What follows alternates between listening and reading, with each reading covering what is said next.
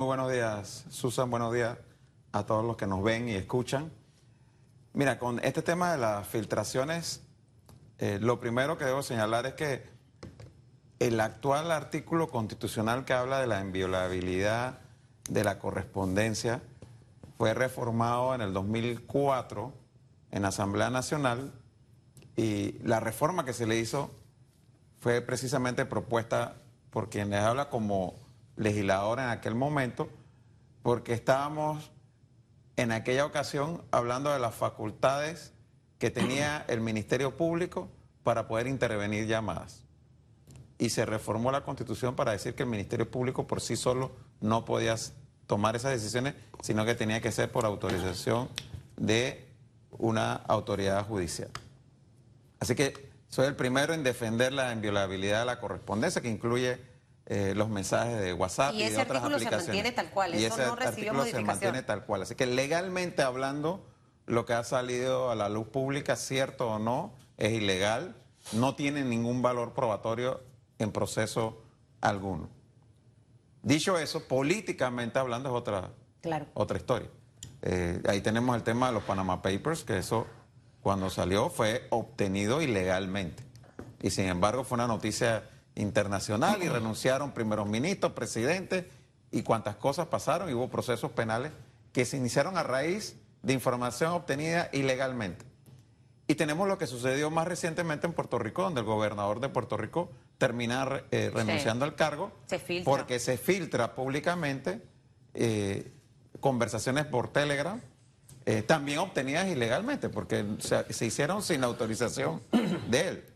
Eh, dicho todo esto, reitero, pues legalmente no tiene ninguna consecuencia legal, no se puede utilizar esta información políticamente. ¿Y a quien lo hizo sí se le puede hacer algo? O sea, a lo mejor no tiene validez. En eso coincido con el expresidente Varela de que los afectados por esto pueden y deberían presentar sus denuncias para que se dilucide quién obtuvo esa información, cómo lo hizo, porque también, digo, revista de mayor gravedad tratándose de un expresidente de la República. No sabemos si eso se obtuvo siendo presidente, eh, porque realmente ponen una especie de espada de, Damocles sobre todo, porque tú te quedas ahí como, bueno, y el que tuvo acceso a la información del celular del presidente de la República, de ahí para abajo puede tener acceso a la información del celular de cualquier otra eh, persona. Pero dicho eso, lo cierto es que esto ya es público y va a tener consecuencias y ya tuvo una, que es la renuncia de la Procuradora General de la Nación. Antes de entrar en el tema de la Procuradora que necesita un análisis particular, yo quiero citar algunos ejemplos del mundo para conocer su punto de vista, para ver si nosotros tenemos que crecer en este tema, si esa reforma que usted introdujo es suficiente o tenemos que hacer más. Un presidente como el de los Estados Unidos, su comunicación vía Twitter ya es parte de su hacer como funcionario público. Él no puede ni siquiera bloquear a un ciudadano. Hasta ese punto se ha llegado en los Estados Unidos. En los Estados Unidos ha renunciado presidentes por información que tampoco se ha obtenido de forma, digamos, legal. Ahí están los correos de la señora de Clinton, Hillary Clinton. Ahí están los correos del actual presidente de los Estados Unidos. Ahí están ex primeros ministros, el de Islandia, por ejemplo, que tuvo que renunciar por la información que trascendió a través de los eh, papeles de Mossack Fonseca. Entonces, me digo, sí, es cierto, fueron obtenidos de manera ilegal, pero de verdad que hay temas en estos Varela que uno se queda pensando, Dios mío, mi país se manejaba de esta manera, los negocios se manejaban así, la gente pedía favores de esta manera, las investigaciones se tutelaban de esta manera, entonces me digo, esta es información pública, es información de gobierno. Mira, eh, oh. entonces no solamente es la parte aquella, sino qué hacemos con esta información de interés público que no habla bien de, nuestras autoridades o ah, autoridades. has tocado un tema realmente importante que no se debate eh, en Panamá, se debate en los países del primer mundo, pero que quizás esto sea ocasión para introducirlo en Panamá. Hoy por hoy se supone que las conversaciones en el gabinete deben ser grabadas porque son de interés público. Claro. Los debates en la Asamblea Nacional son televisados porque es información de interés público. Entonces, la conversación entre el presidente de la República y la Procuradora General de la Nación, o el presidente de la República y un magistrado de la Corte Suprema de Justicia, o entre el presidente y un diputado, debe o no ser pública. Si se hace a través de un celular pagado por el Estado, debe ser o no ser pública. Yo creo que definitivamente la conversación entre el presidente y su hijo, entre el presidente y su esposa, eso es privado. Eso es privado. Pero cuando tú estás hablando de conversaciones que pueden afectar la independencia de los órganos del Estado, ahí hay un tema que definitivamente da para mucho debate de si realmente ahí está protegido por la confidencialidad de tu correspondencia o es un tema que es de interés público. Y voy mucho más allá, porque como usted dijo, sirvió para que este tsunami se llevara a la procuradora. Pero hay otros funcionarios de alto nivel, ahí están las conversaciones del contralor y cómo también se manejaba esa relación, contratos y demás, el tema con la asamblea, todo eso sale allí y uno dice, ¿y esta marejada solo se lleva a la procuradora? yo reitero, ahí la formalidad jurídica de decir, bueno, nada de eso tiene valor probatorio. Sí, esa es la formalidad Y ahí la realidad práctica de que eso ya está, la gente lo está leyendo y algunos de los protagonistas de allí reconocen la veracidad de lo que está, porque cuando tú llamas a que denuncien que ha sido violada tu correspondencia porque estás aceptando que efectivamente esa, esos, son mensajes, esos son mensajes tuyos. Que se ha dicho que algunos están alterados, pero estás aceptando que ahí hay cosas que son ciertas. Exacto. ¿Qué es cierto y qué no es cierto? A mí me gusta. Merecemos saber qué es cierto y qué no es cierto. Mira, yo vuelvo y reitero, yo creo que aquí habría que separar lo que son las conversaciones privadas de lo que son las conversaciones, por decirlo así, de Estado, de interés público. Claro. Porque ya reitero, hombre, si aquí a mí me llega de manera ilegal una conversación entre un presidente X cualquiera y un magistrado de la Corte Suprema de Justicia donde se están poniendo de acuerdo con respecto a un fallo, tú puedes decir que es ilegal todo lo que tú quieras, pero, pero, ahí, está. Ahí, ahí, está. Entonces, si tú luego ves y dices, oye, efectivamente, lo que ellos dijeron aquí pasó, porque el, fallo salió de esta manera, como lo estaban diciendo ahí, tú, a mi juicio no puedes tampoco taparte los ojos y decir que eso no es cierto y que es ilegal y que, y que no, no lo voy a escuchar. Entonces, eso es un tema que yo creo que aquí debemos discutir más a fondo, eh, porque definitivamente que si hay, como insinúa el expresidente, otro expresidente que tiene un aparato para poder pinchar llamadas, eso es muy grave. Pero mire, Eso es muy grave. Yo le, yo le quiero hacer varios comentarios en esto, importantísimos. Hasta ahora la guerra frontal es contra Juan Carlos Varela. Estemos claros con esto. Iban a salpicar un par de exfuncionarios. Pero la guerra frontal viene contra Juan Carlos Varela. Valioso y aplaudo yo saber cómo manejan mi plata los funcionarios que yo elegí para que estén en un puesto o a los que les pago el salario funcionando dentro del sector público. Quisiera yo saber cómo son esos manejos. Me gustaría, a mí me gustaría que, existieran entonces también los diputados leaks para ver cómo fue el tema manejado de las planillas, por ejemplo, con el Contralor. Cómo aprobaba proyectos dentro de la Asamblea con esas negociaciones internas que ocurren dentro de los partidos políticos. O sea, hay como, si es que si yo me pongo, es como la esposa cuando sigue al, al esposo o viceversa. Si usted le mete mente a eso, usted se va a imaginar una serie de cosas que están ocurriendo que a lo mejor todas están incorrectas o a lo mejor la mayoría están mal, la parte familiar se debe proteger. Pero ¿qué va a ocurrir con ese poquitito que ahorita tenemos, que es la guerra frontal de Juan Carlos Varela? Ok, eso, que es lo público, que tenemos acceso a todo. ¿Pasará algo? O sea, el panameño común y corriente siente que no, eh, señor Blandón, porque acabamos de pasar un proceso con el expresidente Ricardo Martinelli, donde se hizo señalamiento de que el Ministerio Público le faltó, que no recaudó bien las pruebas, que no llevó bien el caso, que por eso pasó todo esto. Entonces ahora, ¿se hará una investigación para saber cómo se manejaba el negocio de este país? Eh, ¿Cómo eran las transacciones, Contraloría, órgano ejecutivo, corte? O sea, ¿pasará algo? Cuando siento que hay cosas muy importantes que están ocurriendo en forma simultánea y que probablemente la solución esté en hablar a reformas a la Constitución para no tener, porque esto es como un círculo vicioso. O sea, yo me siento hoy como cuando salió el escándalo de los pinchados eh, hace 3, 4 años. No, Susan, mira, no puede abrirse un proceso Ajá. Sobre la base de lo que está en esa página web, porque todo lo que está ahí es prueba ilícita. Pero entonces, ¿qué hacemos con eso? ¿Cortamos ya? No, bueno, los medios de comunicación han estado publicando, porque ahí no están haciendo un- una investigación penal, pero sí, de allí sale, bueno, eh, oye, hablamos esto y vamos a hacer esto, y después se comprueba de otra manera que efectivamente ¿Y eso cómo ocurrió. pasa esa, esa, esa, esa, Bueno, esa verificación? ¿Quién pone una denuncia? Alguien tendría que poner una denuncia o iniciar una investigación de oficio.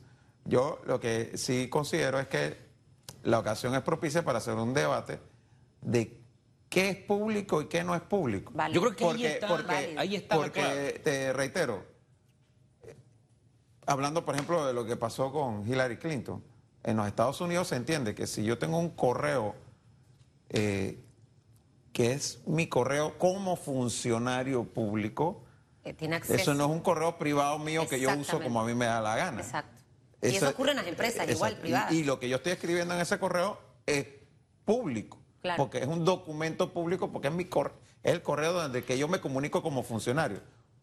Pero, de nuevo, la tecnología va avanzando. Claro. Y hoy en día ya tú no te comunicas de correo. Yo no, tengo mucho tiempo que no le mando un correo a nadie. Claro. Yo me comunico por WhatsApp. Entonces, si tú tienes dos funcionarios públicos hablando entre ellos por, Por WhatsApp, WhatsApp, esa información es ¿eso es pública. público o no es público? Ojo, pero entonces, yo creo que esa es eso parte de la incluirlo discusión. en el tema de las reformas, probablemente, es la oportunidad de hacerlo. Porque eso, eso yo creo que es parte del debate lícito, porque ya tú no vas a poder decir que, bueno, yo quiero saber eh, qué opinaban eh, sobre este proyecto de ley los diputados. Tú no vas a buscar un O correo ya, porque lo que vas a encontrar es que, Claro. eh, que toda la comunicación fue por, WhatsApp o por otra, Usted, otra aplicación. Siendo panameñista y que se están abocando a, a un proceso interno de reconstruir el partido tal cual lo vivió el PRD en su momento por dos periodos donde perdió las elecciones, el presidente Varela eh, es panameñista.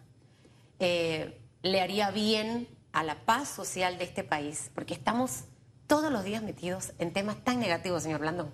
O sea, que uno deja de creer en todo. Sería saludable que el señor Juan Carlos Varela aclare el- el- el- hasta dónde es veraz la información. Esto sí lo hice. Es- ha pedido disculpas porque en el, en el comunicado lo vi, pido disculpas al país, a mi familia. Pero, ¿sabe? Más allá, o no sé, o, o- o qué debe pasar, porque lo que yo no quisiera está en el 2020 y por la información que tengo es que vienen más publicaciones de otro tipo de cosas. Mira, yo creo, no, yo no le puedo dar consejos a Juan Carlos de lo que debe hacer, lo que no debe hacer. Él ha salido a dar sus declaraciones. Pero usted, ¿a qué aspira como ciudadano? ¿Usted es ciudadano? Mira, si, si, si ocurriese conmigo, yo saldría inmediatamente, primero, a presentar la, la denuncia eh, y segundo, definitivamente, aclarar si son ciertos, si no son ciertos y si hay alguna alteración, cuáles son esas alteraciones. Específicamente en lo que tiene interés público. Hombre, yo no me voy a sentar aquí a aclarar que si le dije a mío, mío habló conmigo, Sí, eso porque es son cosas eso- que son sí, sí, privadas. No. Pero si hubo algo que tiene que ver de conversaciones entre dos personas que son funcionarios públicos y que tiene que ver con la administración pública, yo creo que ahí hay un deber de aclarar. Hombre, si eh, eso es cierto o no es cierto. Hombre, evidentemente, antes? No sé. evidentemente, según lo que aparece publicado, hay cosas que merecen una aclaración. Ese tráfico de influencias para préstamos, y que no, mejor en la caja de oro porque es más fácil, le decía el presidente a otra alta funcionaria que traficaba supuestamente un préstamo para una hermana, en fin, ese tipo de cosas. O las donaciones, entre comillas, que se habían recibido, cómo se pasaban la bola, qué sé yo. Y yo esperaba que, ya que el presidente había dicho, o expresidente había dicho, hombre, hay cosas ciertas, hay cosas falsas, yo, yo esperaba que me aclarara qué cosas sí y qué cosas no de lo que se sabe hasta ahora. Y esa es la aspiración que tengo porque al final es cómo estaba manejando el dinero de quienes le pagaban el salario y cómo administraban el dinero de todos. Y eso a mí me parece sumamente grave. Por eso le decía, usted como ciudadano aspira a que expresidente y de su partido político asuma esa posición porque a mí me, me desencanta cuando vienen y dicen, no, lo que pasa es que quieren desviar la atención. Sí, pero es que tenemos la atención en esto. También la tenemos en aquello. Pero en vez de quitarte y salpicar, quitártelo ahí el polvo ese que tienes ahí para que miren para otro lado, no, encárgate de lo tuyo, hazte responsable de lo tuyo. Que el otro se haga responsable de lo que a él le, le corresponde. A eso aspiro yo como ciudadano. Yo no sé qué aspira usted. Yo aspiro a un sistema político donde se combata abiertamente la corrupción y para ello es necesario que haya la mayor transparencia posible. Y eso es corrupción. y dentro de la mayor transparencia posible, yo creo que quienes en algún momento ejercemos un cargo público tenemos que entender que todas las interacciones nuestras como servidores públicos son de interés público y deben ser susceptibles de ser hechas públicas, ¿no? Valga la redundancia que utilice varias veces el eh, término público, pero es que e, ese, es el sentido de ser servidor público. Claro. Tú no puedes decir, ah, bueno, yo soy servidor público y mi declaración jurada de bienes es, confidencial. Ah, yo soy servidor público, pero no quiero que hablen eh, de mis actuaciones eh, en eventos públicos. Yo soy servidor público, pero mis conversaciones con otros servidores públicos sobre temas públicos son privadas. Yo le propongo, señor Blandón, que ahora que viene todo el tema de las reformas, y más que usted todavía tiene esa aspiración de convertirse en presidente de la República, presente esa iniciativa del tema de la hasta dónde llega la confidencialidad y hasta dónde la información es pública. Yo sí le digo una cosa, los Varela Leaks a Panamá no le hacen bien. Todo esto espanta al inversionista. El país se mete en una zozobra horrorosa que usted ni siquiera se lo puede imaginar. Y lo más triste es que si no ocurre algo, vamos a pagar los platos rotos todos los panameños y vamos a estar en este, en este, en este análisis toda la semana, todos los días, todos los días van a salir unos Varela Leaks. Y hasta ahí, no va a pasar nada. Eso es lo que no puede ocurrir. Entonces creo que al final necesitamos enfocarnos básicamente en qué es lo que queremos hacer. Yo no sé hasta dónde, si alguien se va a atrever a, poner una denuncia o en algún momento vamos a decir, bueno, esto qué, esto es como más, voy a sacar todos los bochinches de Susan de su WhatsApp. Entonces, ¿qué aporte? ¿Qué, qué, qué logro? Yo creo que hay que meterle mucha mente. Si hay una cosa que a mí no me gusta es perder el tiempo, ni con nadie, ni en cosas que no me rindan resultados. Bueno, esto debe rendirnos resultados como país. y, algo, tiene que, algo tenemos que hacer. Son las 7.58. Vamos a seguir conversando en el siguiente bloque con usted. Por lo pronto, le recordamos la pregunta que tenemos en redes. El expresidente Juan Carlos Varela dijo que filtraciones de sus conversaciones con figuras políticas y empresariales son para desviar la atención sobre temas de corrupción. ¿Qué opina? Use el hashtag radiografía. El señor Blandón se queda con nosotros. Sí, sí, viene. Ese que me escribió que si él investigaría a Varela, bueno, no puede porque no es presidente. Y ahora no, no sé. Y yo quiero hablar del panameñismo, porque usted vino para eso. viene para eso. Ni es procurador. Pero en fin, pausa y regresamos. Flor ya está con nosotros y estará con ustedes en breve. Estará con ustedes en breve. El nombre sí aparece en los Varela Leaks. Eh, me parece que el marco era, y estoy hablando de memoria porque he leído tanto, era las, las, las contiendas internas del panameñismo. Y bueno, usted sabía que usted no contaba con el apoyo del señor Varela, pero en esos, esa conversación parece que su contrincante tampoco tenía todo el aprecio del presidente. La forma en que se habla ahí de la contienda de ustedes los panameñistas, este, ¿cómo la tomó usted? ¿O no ha leído esa? Mira, a mí me hicieron llegar a la supuesta conversación entre el presidente y el diputado Valderrama, eh, donde reitero... No reproducible en televisión. No, sé si es eh, exactamente el 100% eh, la, la conversación que tuvieron, pero sí me hace sentido a la luz de lo que vi y lo que sí sé que ocurrió, eh, en donde se habla de, que no iban a permitir que yo me tomara el partido, que yo lo que buscaba era tomarme el partido. Eh, y el expresidente habla de hacer una campaña paralela, de sacar al gobierno eh, de la campaña y de que yo iba a tomar lona. ¿No? Eh, y eso es. Pero eso pasó. Pasó. o sea, se cumplió. Hubo una campaña paralela. hicieron todo lo posible para, que se perdiera. Y usted lo sabía antes de que eh, salieran los y él, varias, y él varias veces decía que, que, yo había tomado lona antes con él y que iba a volver a Pero usted sabía, así que... le pregunto una cosa, eso que salió en ese Varela Leaks, ¿usted lo sabía o lo sospechaba? Sí, pues te digo, eso es algo Por que, eso al inicio, que sabía yo le decía... Ahora que saliera publicado, es simplemente lo que, lo que me llama la atención es que es una conversación de principios de octubre del año pasado, o sea, no había pasado la primaria. O sea, ya, eso sí, digamos que Le hace me, dudar. me llama, no, no, no me hace No, dudar, no. me llama la atención Ajá. que desde el principio de octubre ya estuvieran hablando de una campaña paralela porque ellos eh, lo que señalaban abiertamente era que después de la primaria, cuando yo había hecho más énfasis en, en distanciar mi figura de la Varela es que ellos habían tomado la decisión de hacer una campaña paralela. Exacto. No, pero ahí está desde que desde octubre esa era la, la- la intención y lo que lo que desde también había manifestado eh, en la primera semana después de las elecciones. Mientras algunos estuvimos caminando en la campaña pensando en hacer el esfuerzo para el 5 de mayo, otros ya no estaban pensando en el 5 de mayo, otros estaban pensando en el 6 de mayo Sí. y la disputa por el control del partido. Y todo lo que hicieron hasta el 5 de mayo estaba en función de eliminarme como un posible contrincante Claro. para el control del partido Claro. y asegurarse ellos mantenerse en el control del partido. Ahora, lo que sí me llamó la atención de ese intercambio es que el supuesto ungido no era tan ungido nada. Mira, no tan así, ¿ah? Al final, Sí, pero no. eh, mira, yo creo que toda esa duda se despeja ahora donde en esta campaña Ahora, eh, abiertamente eh, se está expresando ese apoyo. Y es algo que ya también sabíamos, ¿no? Que quizás él en ese momento no se atrevió a hacerlo tan públicamente, pero que ahora sí lo está haciendo eh, de manera abierta. Y están haciendo todo tipo de acusaciones en nuestra contra. Pero a pesar de ello, la mayoría de los convencionales eh, panameñistas que van a votar ya dentro de 10 días, el 24 de noviembre en Penonomé, están respaldando nuestra propuesta de renovación y cambio dentro del partido, porque la mayoría sabe, sin haber tenido que leer eso, Varela Ali, Exacto. que había un desprecio hacia la gente del partido. Que había un desprecio hacia el partido como tal, que se llegó al gobierno con el apoyo al partido, pero una vez se llegó al gobierno, se le dio la espalda a- al partido y a los que caminaron y trabajaron fuertemente para que Juan Carlos Varela llegara a la presidencia de la República. Entonces, cuando tú hablas con los convencionales a nivel Claro. nacional, hay ese sentimiento. Hombre, ahí como hablaban también de Y los yo diría más que sentimiento, hay ese resentimiento. De La gente está clamando por un cambio dentro del partido y ese cambio no lo representan lo de el otro grupo, de la otra candidatura.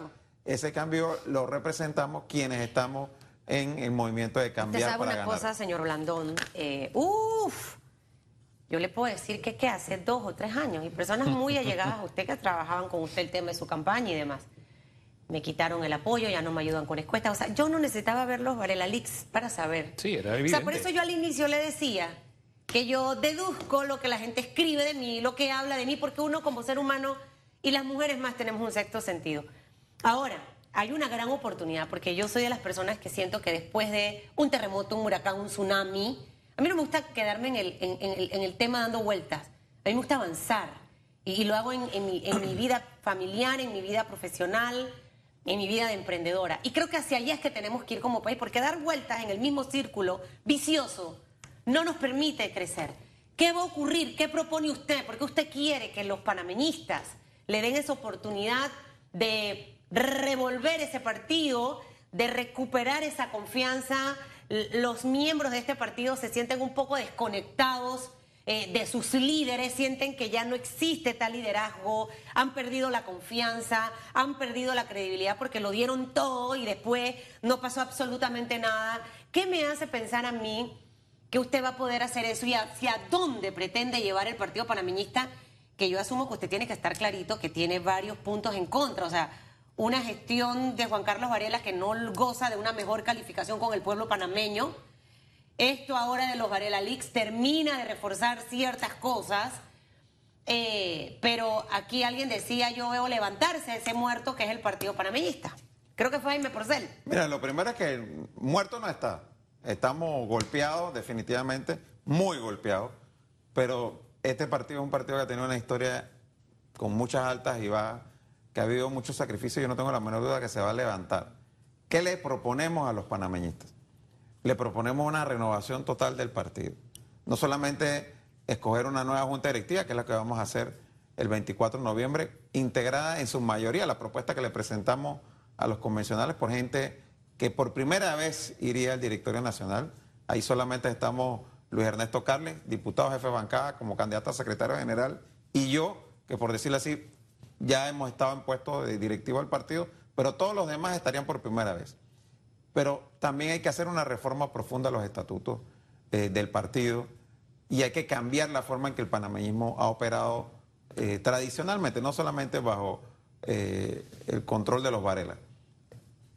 Y en ese sentido, nosotros tenemos una oportunidad única en este momento, porque somos el primero de los partidos tradicionales que va a pasar por esta reestructuración después del resultado de las elecciones pasadas. ¿Qué propone reestructurar? Cambios puntuales, específicos, que van a generar cambios positivos. Mira, en cuanto a la reforma de los estatutos, poner normas muy claras eh, de transparencia sobre todo lo que es el manejo de los recursos del partido, una norma muy clara que establezca que aquel líder o miembro panameñista que sea condenado por actos de corrupción será inmediatamente expulsado eh, del partido. Y también creemos que tenemos que establecer mecanismos que nos permitan tener una mayor interacción y comunicación en dos vías con quienes no son parte del partido, con la sociedad eh, civil en su conjunto. Realmente abrir el partido al debate, a la discusión. El Partido Panamista ha sido un partido muy eh, jerárquicamente vertical. Eh, prácticamente ahí lo que dice el presidente del partido es ya ley y norma y que tengamos una estructura un poco más horizontal, donde realmente los directorios locales tengan más fuerza, donde haya más debate, donde el directorio nacional no concentre tanto poder como es el caso ¿Cuánto tiempo hoy en día. Como usted dice, los, los, Varelas controlaron el partido. ¿Cuánto tiempo fue ese supuesto control varelista dentro del Mira, partido? Mira, eh, Juan Carlos llegó a la presidencia del partido en el 2006 y ahora pues... Eh, o sea que desde el 2006 hasta el 2019 13, estuvieron en ese control. 13 años fue más o menos... Eh, ¿Y usted cree que puede romper con ese control de 13 años? Yo estoy seguro que el 24 de noviembre una mayoría de convencionales panameñistas va a cerrar un ciclo, porque toda la vida tiene su inicio y su final. Yo creo que ya este es un ciclo que tuvo sus cosas positivas como sus cosas negativas para el Partido Panameñista, y ahora toca iniciar un nuevo ciclo eh, dentro del partido, más democrático, menos personalista, más incluyente. Y si usted eh, gana, y siendo incluyente, y si usted gana, recibiría figuras varelistas que digan, Blandón, aquí estoy, quiero trabajar. Por supuesto que sí, como lo hicimos después que ganamos. Bueno, con Carles, ¿no? Eh, mira, lo hicimos así después que ganamos la primaria. Lo que pasa es que hubo gente que de la boca para afuera estuvo de acuerdo con unidad, pero después en la campaña, en la práctica, no participaron de la campaña porque estuvieron apostando siempre a que perdiéramos, a que perdiéramos de la peor manera posible, para después ellos venir a disputar el control del partido que eso fue ni más ni menos lo que sucedió y lo que sale en las conversaciones. Entonces, al final del camino, los panameñistas tienen una decisión muy importante que tomar el 24 de noviembre. Seguimos en lo mismo, con los resultados que ya sabemos que van a ocurrir porque ya lo vivimos, ¿no? Con la misma gente y ustedes vean todo el, círculo cero del expresidente está apoyando a eh, la nómina que se han dado por llamar el camino correcto, y el otro grupo, que en su gran mayoría son gente nueva eh, para la dirección del partido, está apoyando Gloria, yo el camino de cambiar para ganar. No, Gloria se ha postulado, digamos así, como independiente eh, de todos los grupos, el que está postulado como secretario general con el grupo nuestro es Luis Ernesto Carles, el diputado. Fíjese que hay frases que de pronto se ponen como de moda, ¿no? El mm. tema de decir que el panameñismo está muerto, o que la peor derrota de su historia, o que dejaron de existir, cosas como esas. Y llevando eso en memoria, fui a entrevistar al señor Miguel Batista. Mm. Y se echó a reír y dice, no hombre, nosotros hemos estado peor. Nosotros hemos perdido hasta el partido. Y hemos renacido sin ningún problema. Y él tiene esa misma confianza de que van a renacer. Pero yo sí lo ubico en un contexto distinto. Hay una exigencia respecto a los partidos diferentes. Más, hay gente que ya no quiere saber de los partidos. Exactamente. Hay otros que, bueno, dice, yo no quiero saber de los partidos, pero creo mi partido. Y cosas así. Pero independientemente de ello, contra la corriente tradicional de manejar los partidos, hay una fuerte corriente. En esa línea de, de tener un partido distinto, correspondiente al siglo XXI, a propósito, que ese no es un fenómeno solo de Panamá, en el mundo está pasando esto con los partidos. ¿Cómo usted visualiza al panameñismo de aquí en adelante para que pueda eh, subsistir y ser una fuerza política? Reitero, el panameñismo tiene que renovarse Digo, más allá de renovar la o figura. fallece. Es que eso es tan, tan terminante como eso. Si no nos renovamos, si no nos ajustamos a las exigencias de la ciudadanía, porque hay que tener claro lo que pasó el 5 de mayo pasado. No es solamente un pase de factura al panameñismo, fue un pase de factura a todos los partidos en general. Así es. Entonces, y a la Así es. política como tal. Y lo que está es. pasando en América Latina hoy en día, y lo que ha empezado a pasar en Panamá, y que puede ponerse peor en los próximos meses si se insiste en la reforma constitucional, si no se escucha, especialmente desde la Asamblea, lo que está ocurriendo en el mundo y en este país, lo que están reclamando especialmente los jóvenes, eh, los partidos tenemos que renovarnos. Los partidos tenemos que ajustarnos a esas nuevas realidades. Tenemos que ser menos rígidos, menos inflexibles y realmente poder tener, como dije, una mayor real. interacción con la comunidad, poder escuchar mejor lo que está sintiendo. Hay que ser más gente. reales, más transparentes, más auténticos. Los números de los resultados de las elecciones, Ricardo Lombana, tienen un análisis profundo que para mí es el que deben estar haciendo en este momento todos los partidos políticos. Ahí hay un mensaje muy claro. Usted hablaba de jóvenes. ¿Cuántos jóvenes votaron por esa, por esa propuesta? Entonces, creo que ahí hay una, una, una lección que al menos para mí todavía no he visto que los partidos políticos, incluyéndolo a los tres, porque el PRD porque está en el poder no quiere decir que ahorita mismo tienen todo ganado. Y obviamente cambio democrático. Ahora, con toda esta perspectiva de país que tenemos y esta renovación que para mí es como una renovación con un huracán o un tsunami donde algunos van a ser golpeados, pero luego viene esa, ese florecer nuevo. La Asamblea juega un papel fundamental, los diputados tienen un papel fundamental. Yo he sentido mucho, señor eh, Blandón, muy apaciguado a los diputados panameñistas. Sé que es un poquito dentro de la Asamblea. Eh, de hecho, la otra vez hablaba, no escucho mucho a Yesenia dentro de la Asamblea ni fuera en entrevistas. Eh, y siento que al final son figuras buenas y fuertes. Entonces, eso también genera conexión con la ciudadanía. Estamos abocados al tema de reformas a la Constitución, pero pareciera que los únicos diputados que usted escucha, y se lo digo yo, es a los del PRD. O sea, no, ni siquiera los de Cambio Democrático en realidad los vemos involucrados en este tema. Eh, no sé cuál es la visión que usted tiene y, y siendo el señor Carles ficha Sí, de su propuesta, mira, ¿no? Mira, no hay hoy en día un partido panameñista operando como tal.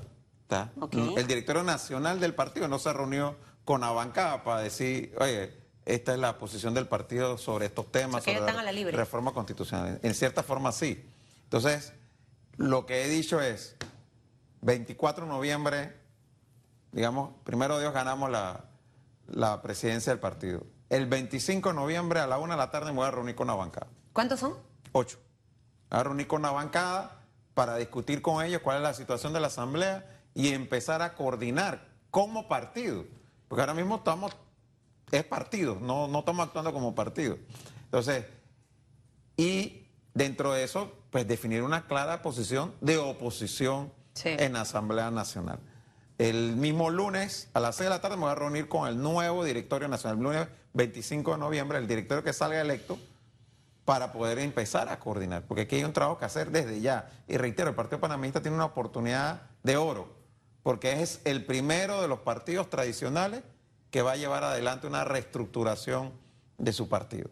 En el CD están matándose entre ellos y un grupo oponiéndose a que haya una renovación. Dicen que vamos a terminar nuestro mandato, otro grupo peleando por hacer la renovación desde ya. Eh, en el PRD no veo ningún interés en hacer cambio, están viendo es cómo se reparten el pastel del gobierno, hay una falta, ausencia de liderazgo dentro del gobierno y del PRD, y luego entonces tenemos nosotros esta oportunidad, tenemos que aprovecharla. Y lo primero es el 24 de noviembre, no votando por el continuismo, sino votando por una renovación y cambio dentro del partido. ¿Qué papel juega Mireya Moscoso en esta contienda? Mira, Mireya Moscoso, sin lugar a dudas, es un referente importante dentro del partido. Lo está apoyando usted, ¿no? me está apoyando a mí. No quiere decir ello que yo apoyo todas las declaraciones que ella pueda dar, porque como dije, yo no estoy de acuerdo con decir que el partido Ni está a todas muerto. las figuras que ella Ni respalde. decir que se entregó el, gobierno, el, el- el país en quiebra, ¿no? Pero sí creo, sin lugar a dudas, eh, que ella, como Juan Carlos también, son dos referentes importantes dentro del partido. Para bien o para Pero, mal. como toda en la vida, reitero, hay ciclos. Ciclos que empiezan y ciclos que terminan. El Así es. ciclo de Juan Carlos Varela terminó, lo quiera él o no reconocer, ese ciclo terminó y se termina de consolidar, de El 24 confirmar de noviembre. el 24 de noviembre cuando empieza un nuevo ciclo para el partido panameñista. Ahora, ¿los Varela Leaks significan algo dentro de todo esto? Es decir, un- sería, digamos, un clavo más en ese ataúd, porque dice que terminó. Sería un clavo más en ese ataúd. Político, claro. Mira, no se Ataúd trata de, no se trata de ataúd, porque digo, Mireya está viva, eh, Juan Carlos va a seguir vivo políticamente eh, hablando. Lo que yo me refiero es que el partido tiene que iniciar un nuevo capítulo. Ajá. Tiene que a- abrirse a nuevas figuras que incluye que uno también, como lo estamos haciendo en este grupo, vayamos abriendo espacio a nuevos liderazgos dentro del partido, porque Claro. ahí me acompañan a mí eh, representantes de corregimiento como Guillermo Bermúdez, Saide Quintero, Joaquín de León, que son figuras nuevas, jóvenes dentro del partido que van a asumir responsabilidades ahora y que eventualmente tienen también ellos y otros más que tomar control del partido. Hombre, don José Isabel, gracias por haber estado esta mañana. Yo no oculto mis aprecios, le envío un saludo a su padre. Yo también. vez suya. Yo, el sal- yo también. vez suya. Yo el